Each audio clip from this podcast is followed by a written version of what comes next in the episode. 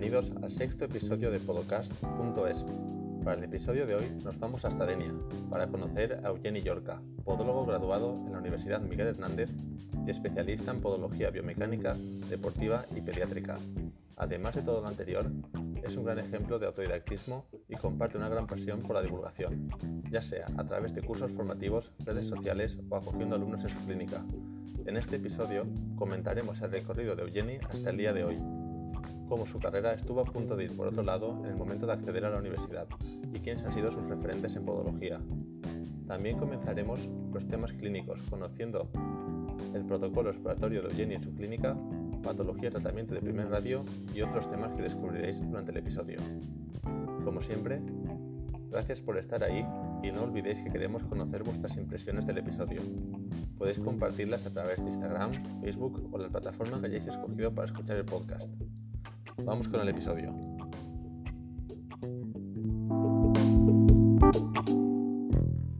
Muy buenas a todos y bienvenidos al sexto episodio de podcast.esp. Lo hemos estado llamando simplemente podcast durante mucho tiempo, pero su nombre correcto es podcast.esp. Hoy nos acompaña, como siempre, Fernando. Muy buenas, Fernando. Muy buenas, José. Y como invitado, hoy nos acompaña desde Denia, Eugeni Yorca. Muy buenas, Eugeni. Buenas noches, chicos. Gracias por estar aquí con nosotros y dedicarnos parte de tu tiempo a estas horas de la noche. Gracias a vosotros por invitarme. Hoy con Eugeni nos ha ocurrido que tenemos una segunda parte larguísima. Al pediros preguntas se nos ha ido de las manos, así que vamos a, a cortar la primera parte, que es más personal sobre Eugeni, y vamos a alargar la segunda parte, y el corte más o menos será a mitad de esta segunda parte. ¿Vale? Más de uno lo agradecerá, aunque siempre es Eugeni el que me dice, tienes que hacer la segunda parte más larga, la parte académica. Pues toma, te ha tocado a ti. Casi, bueno, encantado. Vamos a darle al apodo. ¿De dónde eres, Eugeni? ¿Dónde estudiaste? Pues yo soy de Denia, vivo y trabajo ahora mismo en Denia y estudié hace, hace no mucho tiempo, por suerte, por desgracia ya. Me queda poco tiempo de gastar la broma de que soy joven, pero todavía soy joven. estudié en la UMH, en la Miguel Hernández de, de Alicante. No te fuiste muy lejos. No, ¿Y no, no. por qué elegiste podología? ¿Fue vocacional? No la elegí. Yo no, fui de estos que me acuerdo de, de, la encuesta esta que ha hecho Podofriki en Instagram y, y, me ha sorprendido que, que, mucha gente eligió la podología como primera opción, pero no fue mi caso. Yo, yo quería ser fisioterapeuta. Eso, la fisioterapia era lo que me gustaba a mí. Pero una vez, entonces no me llegó la nota y, y, me decía mi familia, mi padre, métete en podología, en podología, que tiene más futuro que la, que la fisioterapia. Y en cuanto me metí, dije, vaya, me meteré en podología y, y, me cambiaré más adelante, ¿no? Y en cuanto me metí enseguida, eh, empecé a ver un, un mundo, ¿no? Que aquello de la podología no era solo lo que uno eh, escuchaba desde fuera, lo que siempre te han dicho, sino que hay eh, una biomecánica, una podología deportiva, una podología infantil, que, eso era lo que a mí me gustaba. Además es que en mi generación tuvimos un grupo de profesores buenísimos y que, que, confluyeron todos a la vez y la verdad es que hacían que te gustara la asignatura. Entonces, eh, casi al principio de empezar la carrera ya empecé a tener todas estas asignaturas y, nada, y me enganché. Me ofrecieron cambiarme al poco tiempo de, empezar, pero ya les dije que no me interesaba. Bueno, ya que, ya que has comentado esto, que te gusta tanto la podología infantil, deportiva y tal, pues cuéntanos un poquito en qué has acabado especializando y, qué estudios de posgrado has hecho. Bueno, yo me, me he especializado en, en, biomecánica, en podología deportiva y en podología infantil, en podología pediátrica precisamente, pero no porque tenga como tal ningún título que lo, que lo justifique. De hecho, no tengo, no tengo prácticamente ningún estudio de posgrado, sino porque me he estudiado, me he formado, eh, me he juntado con gente que sabía sobre estos temas y al final el 80% de los pacientes que vienen a mi consulta, que a muchos compañeros les parece increíble, son del perfil de problemas biomecánicos, podología deportiva y podología pediátrica. Entonces, pero vamos, no tengo ningún, no, no, soy doctor, no tengo una tesis doctoral, no tengo ningún máster y, y, tampoco soy padre, quiero decir que, y encima soy joven, o sea, es que lo, lo tengo todo. Sí, un poco autodidacta. Bueno, autodidacta, no, he tenido muchos, muchos eh, mentores y, he podido tener muchos compañeros a los que me he podido acercar. Pero, pero mm, vuelvo a decir, no tengo como tal ningún certificado que lo, que lo justifique, sino que me he ido buscando yo las castañas a través de otras personas y, a través del estudio, claro. ¿Algún nombre Perdón. ¿Cómo, cómo, perdón? ¿Algún nombre concreto de mentor? Es que da, rabia siempre decirlo porque seguro que me, me dejaré por el camino, ¿no? Pero bueno, eh, que conozcáis todos, que además con Instagram, Roberto, yo desde que terminé la carrera, Roberto Pascual, vamos, eh, eh, he podido contar con él para, para, seguir aprendiendo, para ver cómo exploraba pacientes, pero es que en, mi año, en mi año, quiero decir, en mi generación en la universidad, es que se juntaron eh, Roberto Pascual, eh, Fran Monzó, eh, que, ahora ha patentado el, el Fix2, no sé si lo habéis visto por Facebook, mm. Jonathan García, José Berna, Raúl Blázquez, muchísima gente, quiero decir. Ahora, por supuesto, también siguen teniendo profesores muy buenos, pero pero es que en aquel entonces eh, había muchos muy buenos y no todos siguen estando. Y después, sobre todo, he dicho que no tenía ninguna formación de posgrado, pero bueno, hice un año de residencia en, Madrid, en la Universidad Complutense de Madrid, podólogo interno residente, que se llama PIR, y, y allí conocí a, Ángel Orejana, que yo creo que todos los que he dicho son mis mentores, pero, pero en especial tengo como referente a Ángel Orejana, que yo creo que si te gusta la biomecánica, eh, tienes que leer lo que ha publicado, su tesis doctoral, ver cómo trata a pacientes si tenéis la oportunidad y asistir a sus cursos, porque es, un enfoque mm, completamente nuevo. La verdad es que es, un, es, un, gusto poder ver cómo trata pacientes. ¿Nunca has pensado en hacer másters? ¿No has tenido el gusanillo de tener el título de máster? Aunque trabajas a lo mejor al nivel de gente que tiene másters o, más incluso, por tu experiencia, nunca has tenido esa ese gusanillo? Vamos a ver, ah, yo no digo que, no haya que hacer máster, por supuesto, que cada uno haga el máster de lo que le interese y de lo que le llame, pero, pero yo personalmente no he encontrado todavía un máster que a mí en concreto me, me proponga una serie de, de, conocimientos que quiera manejar ahora mismo. Eh, prefiero, en mi situación, aprovecho más el tiempo eh, conociendo a gente, juntándome con compañeros que trabajan de forma concreta lo que yo quiero aprender, que en un máster. Ahora mismo, a lo mejor dentro de tres, cuatro, cinco años os puedo decir otra cosa. Lo comentó eh, Alfonso en el primer episodio, el mejor máster que puedes hacer es suscribirte a una revista y leer. Olvídate de cursos, historias. Si lees y te investigas por tú mismo, es cuando más vas a aprender. Y es un poco tu, historia también, ¿no? Es que cuando te pasa un pie por delante para ver toda la cantidad de cosas que necesitas necesitas mucha teoría detrás. Al final, si alguien que no es podólogo ve a alguien caminar, está teniendo la misma información que tú, pero tú tienes mucho más bagaje detrás para sacarle la información. Entonces necesitas mucha teoría. Pero ya digo, aparte de teoría, eh, mm, buscar y, estudiar, buscar a alguien que se encargue de trabajar como a ti te gustaría que trabajara. Exacto. Trabajas en la Miguel Hernández, ¿verdad? Como profesor. Bueno, trabajé el año pasado, es decir, la, profesora principal se, dio de baja por temas personales, la sustituta también se dio de baja por temas personales y yo me llamaban el gran reserva porque era el sustituto del sustituto.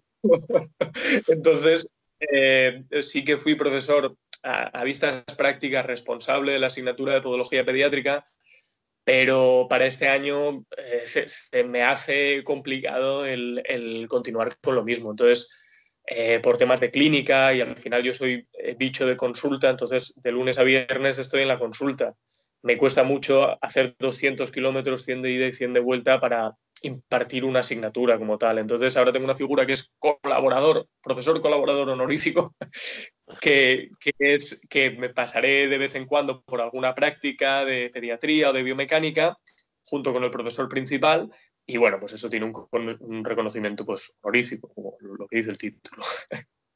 Hombre, es un título.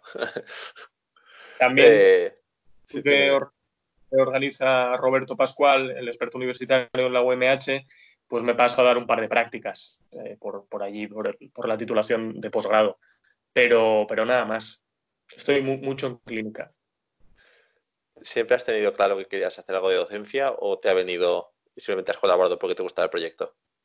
No, no, no, no he tenido nunca claro que quería hacer algo de docencia. Sé que me gustaba la docencia, pero siempre he tenido un poco la suerte de que hubiera proyectos alrededor en los que contaran conmigo. Pues al principio eh, me llamó un fisioterapeuta que estaba organizando un curso para podólogos eh, sobre podología infantil y quería contar conmigo porque había visto mis publicaciones de Facebook.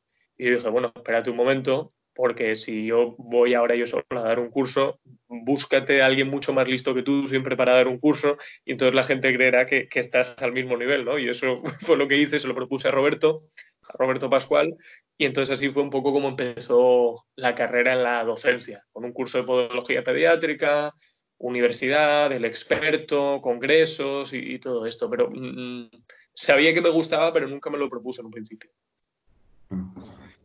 También acoges a estudiantes en tu clínica. Cuéntanos un poquito esa experiencia.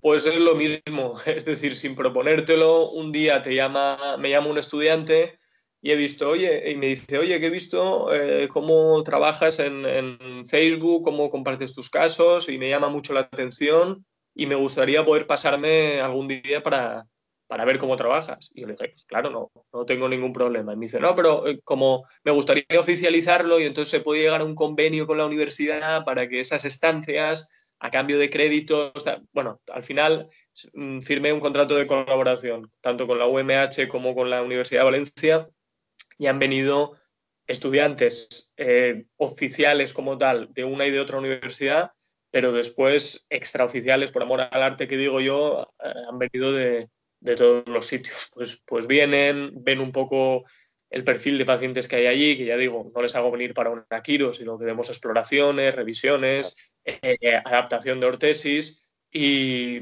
y eso es un poco, es decir, es, son un poco, reúno todos esos pacientes en un día, en una tarde, en una mañana, vienen uno o dos días a la semana y lo aprovechamos de esa forma. Pues desde una persona que está cerca de ser estudiante todavía y de Fernando que es estudiante, te agradecemos mucho ese gesto porque cuando eres estudiante esas cosas marcan la diferencia. El tener un referente, alguien que te arropa, que te ven y, y no importa las notas ni los documentos, ven a aprender conmigo, se agradece mucho. es que la, nota no tiene ninguna relación con, la vida. Al final, la preocupación no es aprobar o suspender un examen, es tratar a un paciente que, tiene un problema, ¿no? Pero bueno, yo por suerte, por desgracia, no hace mucho que fui estudiante y tuve la suerte de que, de que alguien me arropara de esa forma. Entonces, desde luego a mí no me cuesta nada que alguien venga a, ver cómo explora pacientes, no, no, me supone ningún esfuerzo. Solo que en vez de pensarlo en la cabeza, pues lo voy cantando en voz alta, no tiene más. Eh, has comentado que haces cursos con, Roberto y también haces en solitario, fuera de la universidad, me refiero. ¿Qué cursos haces? Pues, a ver, esto sí que ha sido lo único de todo lo que hemos hablado que me he apuntado, porque temo meter la pata, porque yo vivo con la agenda pegada, entonces no, lo sé de memoria. Yo hago cursos, al menos este año, eh, en tres bloques diferentes. Uno es con una empresa de fisioterapia que se llama Fisioform, que da cursos enfocados a fisioterapeutas, pero también enfocados a podólogos. Eh, entonces, eh, con esta empresa lo que damos es, Roberto y yo juntos, un curso de actualización en podología pediátrica. Eh, por ejemplo, ahora en Sevilla, en febrero, vamos a ver, el 15 y el 16 de febrero damos la segunda parte. Después también hay otro confirmado el 14 y 15 de marzo, la primera parte en Valencia. Pues bueno, el que quiera meterse, pues es simplemente Fisioform, cursos, actualización, podología pediátrica, Valencia, Sevilla, o ni siquiera hace falta porque ya le sale. También tengo pendiente con el Colegio de Podólogos de Galicia un curso que daré yo solo, también de actualización en podología pediátrica de 14 horas, que ese será el 28 y 29 de febrero. Y por último, dos cursos con el Colegio de Podólogos de la Comunidad Valenciana, sobre actualización en biomecánica y técnica de adaptación en directo, que este será un seminario, seminario de cinco horas, cada uno de los dos cursos, 14 eh, de mayo en Alicante y el 14 de junio en, Valencia. Y bueno, luego iré a los congresos de estudiantes, tanto de Ferrol como de Alicante, que pues eh, a través de las redes sociales, si no lo conocéis todos, pues os podéis meter en las redes sociales y, buscar el, evento para el que quiere inscribirse. En menuda agenda. Tienes un año lleno, ¿eh? Un año completito. Y, no lo he contado todo, ya verás cómo todavía se complica. bueno, y ya que tú eres parte de esa docencia de la podología, si pudieses cambiar algo del modo de, de enseñanza de la podología en España, ¿qué sería? Bueno, yo tampoco tengo tanta, tanta experiencia como para decir algo de, peso, pero si tuviera que decir algo, tal vez algo que vi en, Madrid, por ejemplo, en la Complutense de Madrid, es que eh, cuando estamos en la universidad, al final debemos explorar a alguien, lo exploramos nosotros, ponemos el tratamiento y el paciente se va y uno cree que ha hecho las cosas bien, pero no, no le ve volver. Es decir, no sabes si lo que ha hecho se traduce en que el paciente realmente está mejor. Uno cree que lo que ha hecho sobre el papel es correcto, pero después en la vida real vemos que mm, lo ortodoxo no siempre es lo mejor para el paciente. Entonces, yo echaría en falta, eh, y para eso hace falta una clínica universitaria, la facilidad del estudiante de hacer revisiones con el paciente. No que venga una revisión que ha explorado otro compañero o que se haga una primera exploración pero ese paciente no vuelva tener un, feedback con el paciente, es decir, tener un seguimiento del mismo paciente. Yo eso, por ejemplo, como residente en Madrid ya sí que lo tuve, eh, pero cuando era estudiante no pude tener ese seguimiento de los pacientes. Entonces eso creo que sería algo mm, que nos acercaría antes a la profesión a la que nos vamos a dedicar el resto de nuestra vida. Y simplemente eso, es decir, no, no me atrevo a decir más cosas. Muy bien, con esto concluiríamos la, primera parte. La hemos hecho breve y vamos a empezar con la segunda, la que ya tenemos, tenemos mucha tralla. Adelante, Fernando.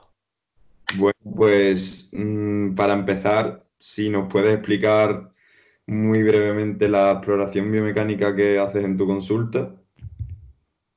Bueno, no, es, no es ningún misterio. O sea, por encima el paciente entra, se sienta a la mesa, abrimos una historia clínica y a partir de ahí te cuenta. Es decir, dónde le duele, cuándo le duele, desde hace cuánto, a qué lo asocia, qué tipo de actividad tiene, laboral, cotidiana, deportiva, etcétera, etcétera, que eso no, no es nada diferente. Después pasamos a camilla.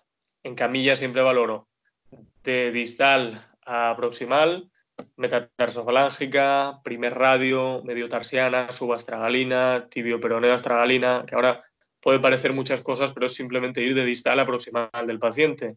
Eh, valoro torsiones tibiales, valoro eh, posición de varo o galgo en descarga sobre rodilla, eh, posiciones femorales o torsiones femorales, acortamiento de fascia muscular de gemelo, sóleo o isquiotibial, psoas ilíaco, y mm, si me dejo algo ahora mismo no me acuerdo y enseguida pasamos a, la carga.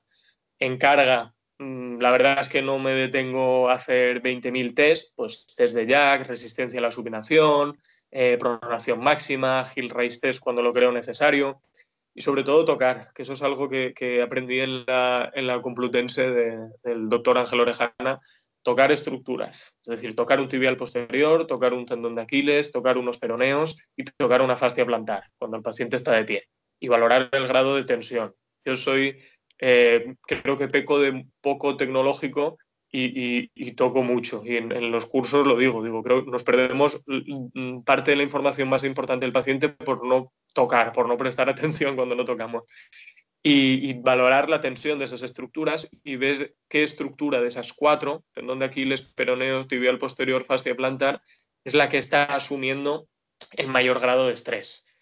Y eso te da una idea de dónde está el centro de orientación de presiones del paciente, de qué estructura es la que se está comiendo la mayor parte del estrés y de cómo tienes que enfocar tu tratamiento, pero no desde la plantilla, sino desde todo, todo el global del tratamiento. Y nada, simplemente veo al paciente caminar, si se siente cómodo en la cinta, si no, hacemos pasarela de moda. Y, el paciente que corra o que haga alguna disciplina deportiva, lo veo correr. No está mal. Eh, un compañero me, me pidió esta pregunta expresamente. ¿Hay algún test específico para diferenciar cuando la patología proviene de pie o de más arriba?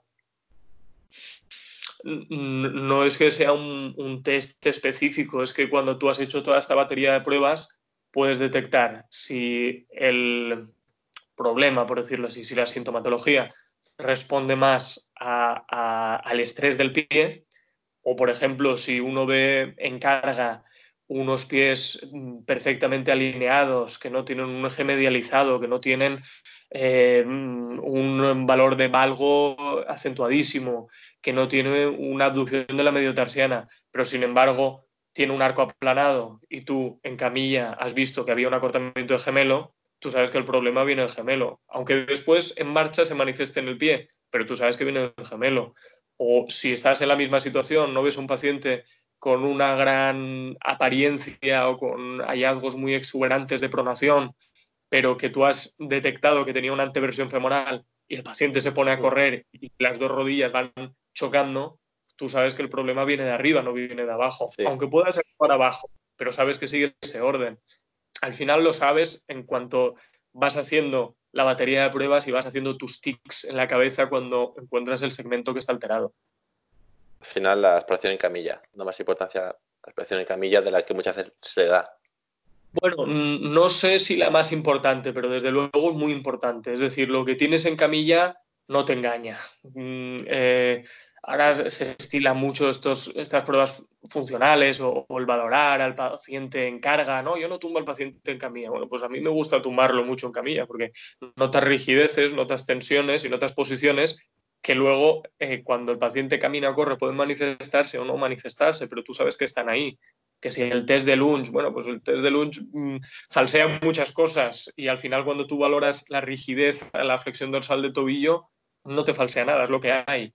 Lo que pasa es que luego en dinámica puedes ver que compensa con otras articulaciones o no, pero tú sabes que el gemelo estaba corto y eso se está valorando en camilla.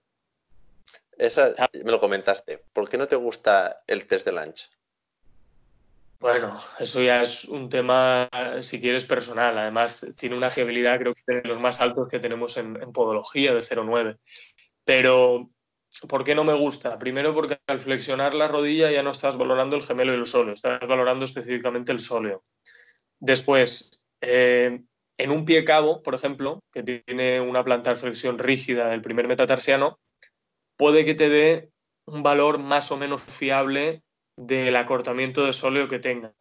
Pero si el paciente tiene un equino de antepié rígido, semirrígido, como puede ser el pie, cabo, tú ya vas a tener muchos menos grados de flexión dorsal del que realmente tiene el paciente, pero no por su sóleo, sino por su equino. Y te pongo la situación contraria. Eh, pies planos que no tenemos casi en consulta, ¿verdad? Suelen eh, caracterizarse por tener una inestabilidad muy marcada del primer radio de la escafocuneana. Cuando tú adelantas la tibia y pasa de la perpendicular, tú estás teniendo grados de flexión dorsal de la tibioperonea estragalina, pero muchos grados los estás obteniendo y no sabes cuántos a través de la flexión dorsal de la escafocuneana y del aplanamiento del arco, de la pronación de la mediotarsiana. Entonces el test te puede salir fisiológico y tú dices, no, no, este paciente está bien. No, está bien, no. Yo lo he visto en camilla y he tocado al paciente y sé que tiene un grado de rigidez muy elevado de la fase gemelar. Entonces, si sale positivo, si sale patológico, está jodido, seguro. Pero si sale fisiológico, muchas veces nos perdemos retracciones que no se ven en ese test. Es muy sensible y poco específico. Exacto. Eh, ¿Qué consideraciones especiales tienes con los pacientes según el deporte que practiquen? en, la en la exploración como tal no tengo una consideración específica. Pues bueno, se valora, sí se valora el calzado deportivo de un jugador de fútbol, de un jugador de baloncesto, de un corredor, pero en la exploración realmente no hago una serie de pruebas diferentes a las que haría con otro paciente. Evidentemente, si es corredor, hago al paciente correr. Si hace fútbol o baloncesto, también les hago correr, pero en esos casos siempre pido a priori eh, o si luego me lo pueden enviar por WhatsApp, eh, un vídeo que les haya hecho algún compañero, padres, amigos del paciente realizando su actividad deportiva, porque muchas veces la carrera en línea no es el gesto barizante oblicuo del fútbol, ni, ni el del baloncesto. Entonces, en esos casos suelo pedir un vídeo. Pues en casos especiales de CrossFit, por ejemplo, pues, o de alterofilia, puedes pedirle al paciente que haga una sentadilla profunda, levantando los brazos, para ver en qué posición adquieren el equilibrio las rodillas, la tibioperonea estragalina, la mediotarsiana. Pero vuelvo a decir, lo ideal es el vídeo, porque el vídeo es, la realidad de ese deportista, no los 30, eh, 40 minutos que lo tienes en consulta.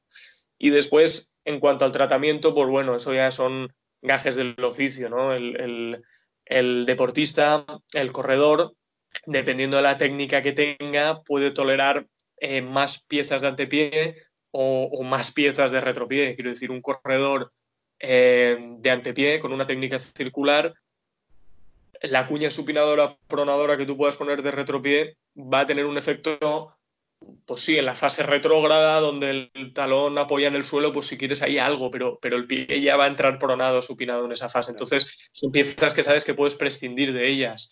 Mm, tiene mucha más importancia, por ejemplo, las piezas de antepié en un corredor con esa técnica. Cuña cinética, eh, cuña pronadora de antepié, expansión de segundo a quinto.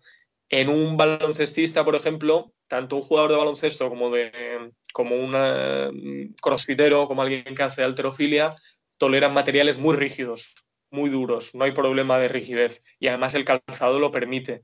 Lo que no permiten, por ejemplo, ni estos dos que acabo de decir, CrossFit y alterofilia, junto con baloncesto y fútbol, que son gestos muy oblicuos, son, eh, por ejemplo, una cuña supinadora o pronadora de retropié, un medial o un lateral muy agresivo.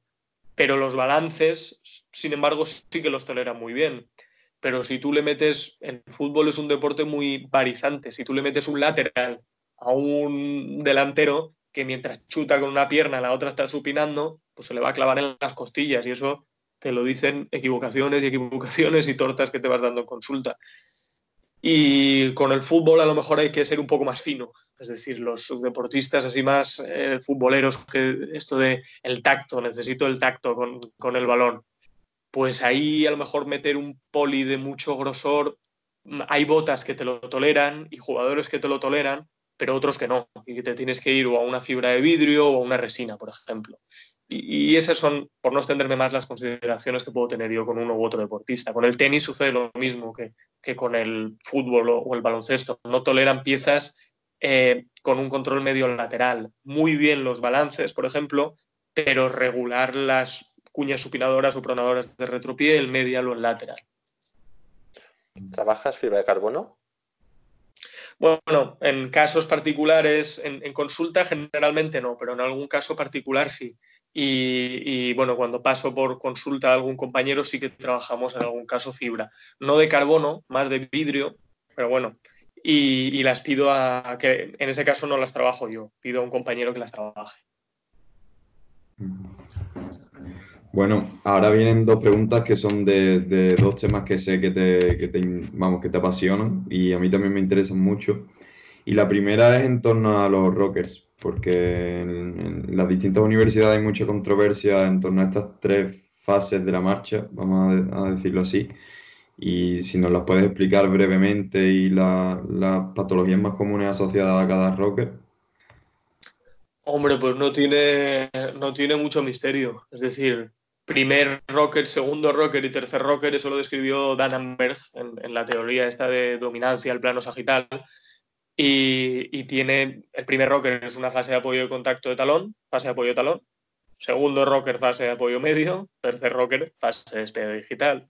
En el primer rocker se dan eminentemente eh, mm, patologías compresivas, es decir, fasciopatía compresiva, en segundo rocker se pueden dar, segundo tercer rocker, patologías tensiles, como puede ser una fasciopatía tensil en segundo rocker, segundo tercer rocker, o una metatarsalgia de segundo rocker. Una metatarsalgia de segundo rocker es una metatarsalgia puramente compresiva.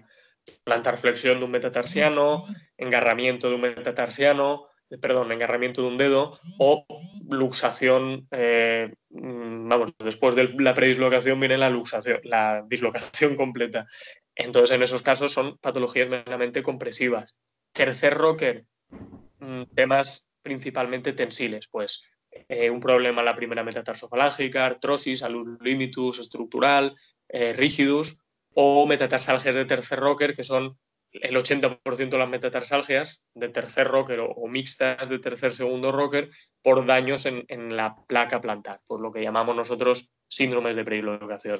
Pero mm, no sé por qué hay mucha controversia. Yo creo que es un, tema que, hemos cerrado ya hace tiempo. Es decir, son primer, segundo, tercer rocker, fase de apoyo, talón, fase de apoyo medio, fase de despegue final. Sí, las fases están bastante claras, pero se habla mucho de las metatarsalías, pero es difícil aclarar qué es metatarsalgia de segundo rocker, cuál es de tercero, porque los tratamientos y los enfoques son totalmente distintos. Entonces... Son, totalmente distintos, pero no son, creo, complicadas de diferenciar. Es decir, dolor antecapital, dedo flotante, eh, una historia biomecánica detrás de inestabilidad del primer radio, eh, test de Latchman positivo, eh, plantar flexión de todos los dedos doloroso, eso es un tercer rocker. Además es que las hiperkeratosis son difusas, no son eh, selectivas en una zona y abarca mm, generalmente no a uno, sino a segundo o tercer dedo. Ahora que tienes que el paciente ha hecho un agujero en el zapato en la zona donde le duele, que la hiperkeratosis es circular, que tiene un dedo completamente en garra o una luxación completa. Estos dedos que ya vemos no flotantes, flotantes y aducido o abducido.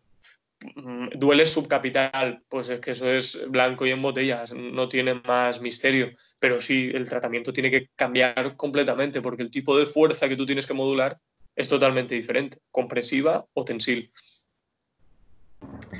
Y la segunda pregunta, que este tema, este tema sí que creo controversia por, por tu red social, y es si nos podrías explicar, sé que es difícil sin la imagen, pero si nos podrías explicar eh, momento abductor y adeductor de pie sobre rodilla o de rodilla sobre pie. Bueno, pues no, tampoco tiene ninguna complicación. Lo que pasa es que a lo mejor es una terminología diferente. Eh, siempre que corremos, una, eso bueno, fue una de las cosas que comentó muy rápido eh, Luis cuando lo tuvisteis en el programa siempre nosotros andamos y estamos de pie con una base de sustentación más amplia, pero cuando corremos cerramos esa base de sustentación para no para que nuestro centro de gravedad no tenga tantas oscilaciones y ser más eficiente. Pues entonces se dice que en carrera el momento aductor de la pierna es mayor. Quiere decir que el pie se aproxima más a la línea central de nuestro cuerpo cuando corremos. Y si no, nos ponemos a correr lo podemos ver ahora mismo.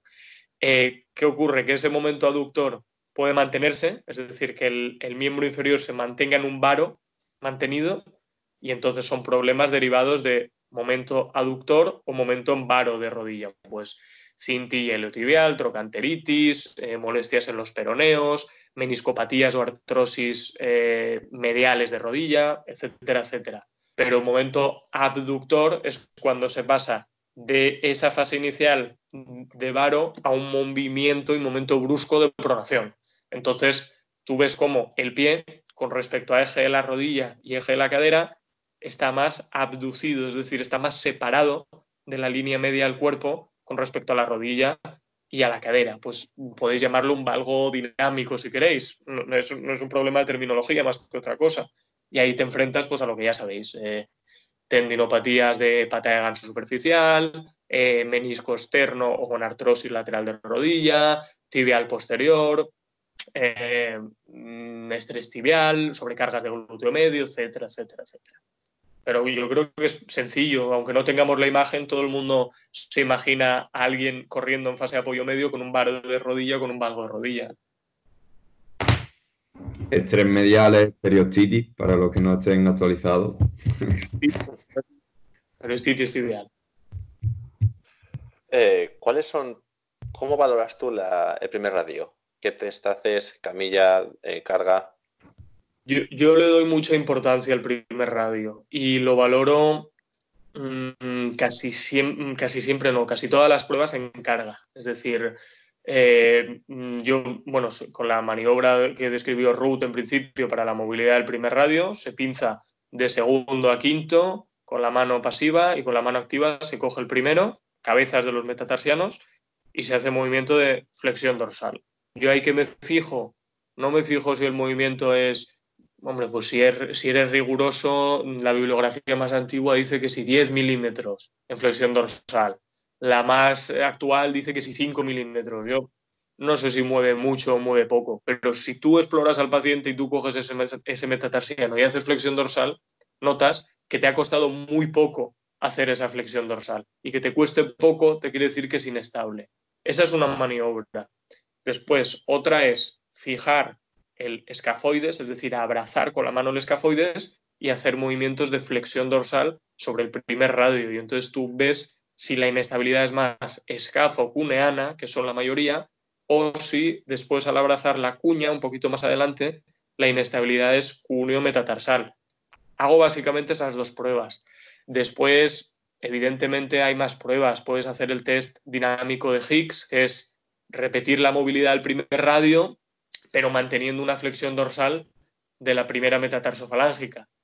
Es decir, movilidad del primer radio con flexión dorsal del alux, pero para que te dé un poco una información de cómo se va a comportar el primer radio en el, en el tercer rocker, en la fase de despegue digital, pero ya son matices. O el test de Baruch, dices, no sé si eh, la inestabilidad viene porque tiene un pie plano o porque tiene una retracción de gemelo. Pues entonces eh, haces el test de alus limitus normal, es decir, flexión dorsal del alux y presionas bajo la cabeza de M1 con la rodilla en flexión y con la rodilla en extensión. Y si cada vez va haciendo más plantar flexión el alux a medida que extiendes la rodilla, quiere decir que esa inestabilidad responde a una retracción de la fascia muscular del gemelo. Y después también lo que no te engaña es ver al paciente caminar. Es decir, cuando ves al paciente caminar y lo ves en plano sagital, lo ves de perfil y el arco aplana, el primer radio se va hacia arriba, eh, el me quiero decir, la cabeza del primer metatarsiano dorsiflexiona, eso es un primer radio inestable, pero no por el movimiento, sino por la sensación de baja rigidez que te da. Con el tema del alus limitus o rigidus, eh, ferulizar o descargar. Yo es que a, a, mí como me lo enseñaron, era, que creo que todavía se enseña de esa forma, era que a partir de unos grados de movimiento se hace una cosa, a partir de otros grados de movimiento de la primera metatarsofalángica se hace otra y a partir de otros grados de movimiento se hace otra. Es decir, eh, si hay una luz limitus mm, se carga, si hay una luz limitus estructural se hace una extensión del primero con un material blando y, si hay una luz rigidus tiene que ser de un material, la extensión de Morton completamente rígido. Pero yo cuando empecé a ver pacientes y empecé a aplicar esto, no me.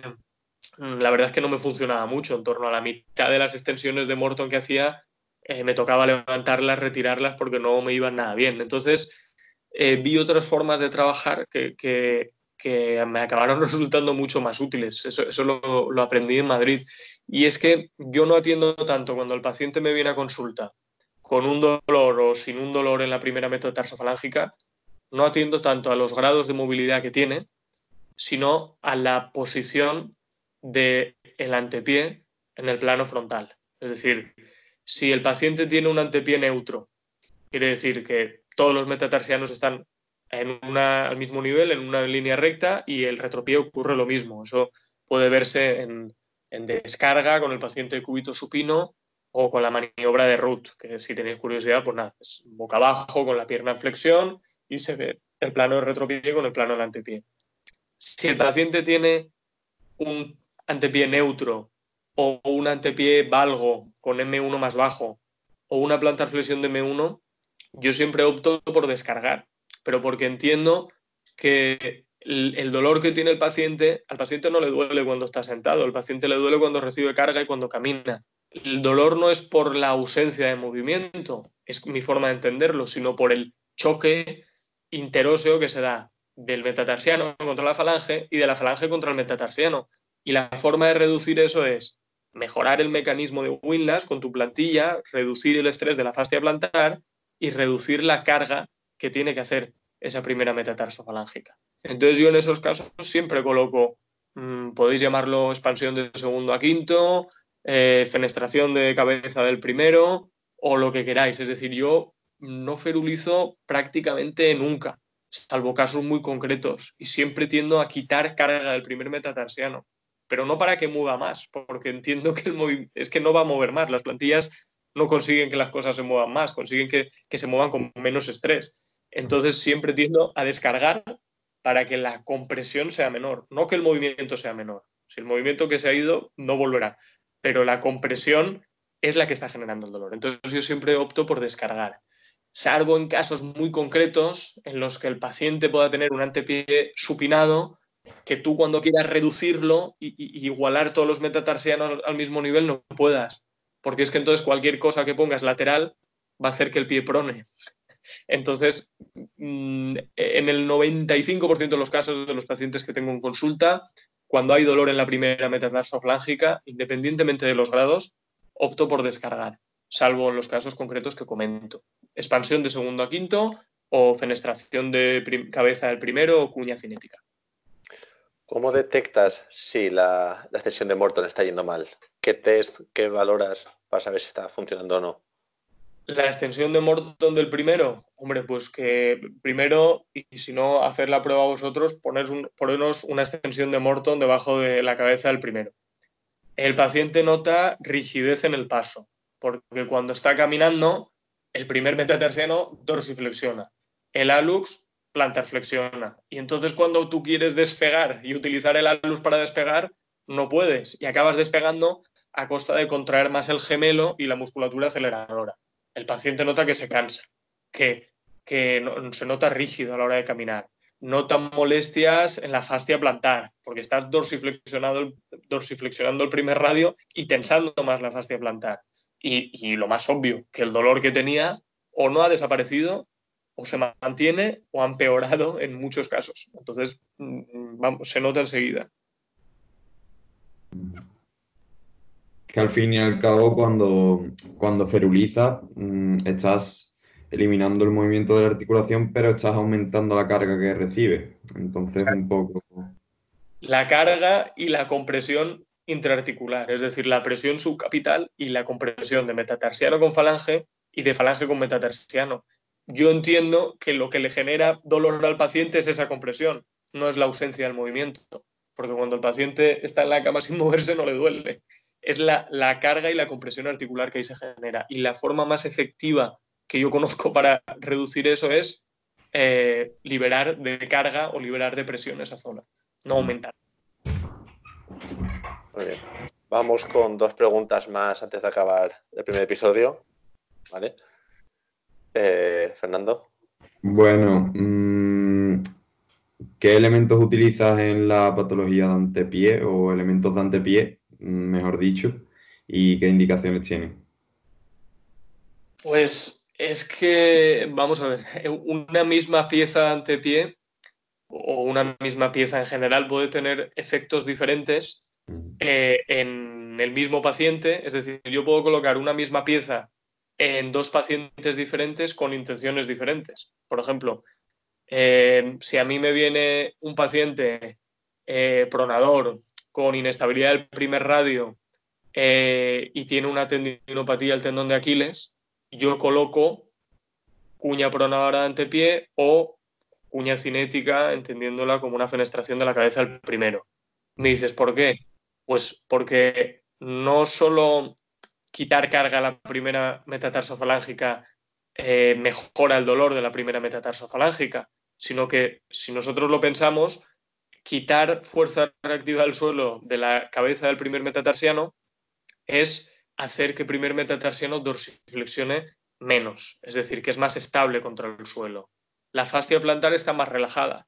Si fascia plantar está más relajada y primer metatarsiano no dorsiflexiona, mecanismo de Willas se activa antes. Es decir, el paciente se tira menos tiempo, el pie del paciente está menos tiempo en el suelo, menos tiempo en fase de apoyo medio y menos tiempo pronando. Por lo tanto, el tendón de Aquiles tiene que trabajar menos para que conseguir que ese paciente avance. Y entonces esa cuña pronadora no prona, sino lo que hace es que mejora el mecanismo de Willas. Pero al llamarle pronadora, muchas veces nos liamos. Si extrapoláis eso que os he dicho a una fascitis plantar, pues también puede ser muy útil. De hecho, una de las piezas testadas y demostradas que más relajan la tensión en la fascia plantar es la cuña pronadora antepié. Pero no porque prone eh, la mediotarsiana, sino porque genera el efecto que acabo de decir. Reduce fuerzas reactivas del suelo bajo cabeza M1 y eso estabiliza en supinación la articulación mediotarsiana. Pero, por ejemplo, también puede servir para una sobrecarga de gemelo, para una sobrecarga isquiotibial o para un paciente donde a ti te interese eh, mejorar el mecanismo de Wilnas si es pronador. Pero esa misma pieza, la cuña pronadora antepié, puedo utilizarla en un paciente supinador, donde el primer radio no es inestable, sino que tiene una planta flexión rígida. Y si la coloco esa misma pieza, no la coloco con la intención que la he colocado antes, sino para evitar que el punto, la presión, la fuerza reactiva del suelo debajo de la cabeza de M1 me supine el pie, porque yo estoy igualando esas fuerzas debajo de M2, M3, M4 y M5. Es decir, que yo coloco muchas piezas de antepié, no siempre se puede por las características del paciente, pero mm, una misma pieza puede tener indicaciones diferentes en pacientes diferentes. Entonces, se trata de, actuar sobre la mecánica, mejorar el mecanismo de Winlas o mm, eh, compensar el exceso de supinación, pero entendiendo el caso concreto del paciente, no una cuña pronadora ante pie sin preprona, es lo que quiero decir. Madre mía, esto da para un programa entero, ¿eh? Sí, sí. Esta parte de elementos de antepié. La siguiente pregunta, de hecho, era acerca del kinetic wedge o la cuña cinética, pero creo que ha quedado bastante, bastante explicado.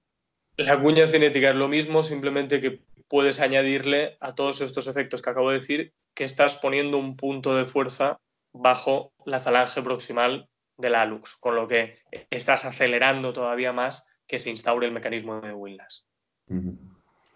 Y un aspecto que parece una tontería, pero yo a la hora de realizar plantillas he tenido problemas y es, mm, lo realizas con una capa de porón entre la cubierta eh, y, y la, zona que queda por debajo o cómo lo realizas, porque al final me queda mucho grosor en antepié y no sé cómo, cómo realizar una buena cuña cinética.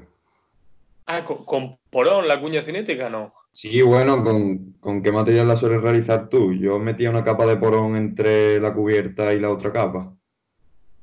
Mm, yo hago las, eh, las cuñas de antepié, todas, con un EVA entre 3 y 4 milímetros y de un Shore entre 40 y 45.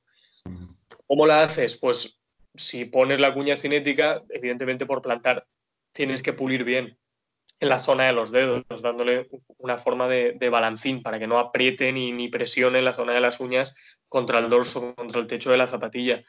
Pero, pero vamos, eh, yo he metido cuñas cinéticas de 3 milímetros a futbolistas. Quiero decir que no, para mí no me, no me supone un problema en el antepié. Siempre que se pueda quitar la plantilla que lleve el zapato, no me supone un gran problema.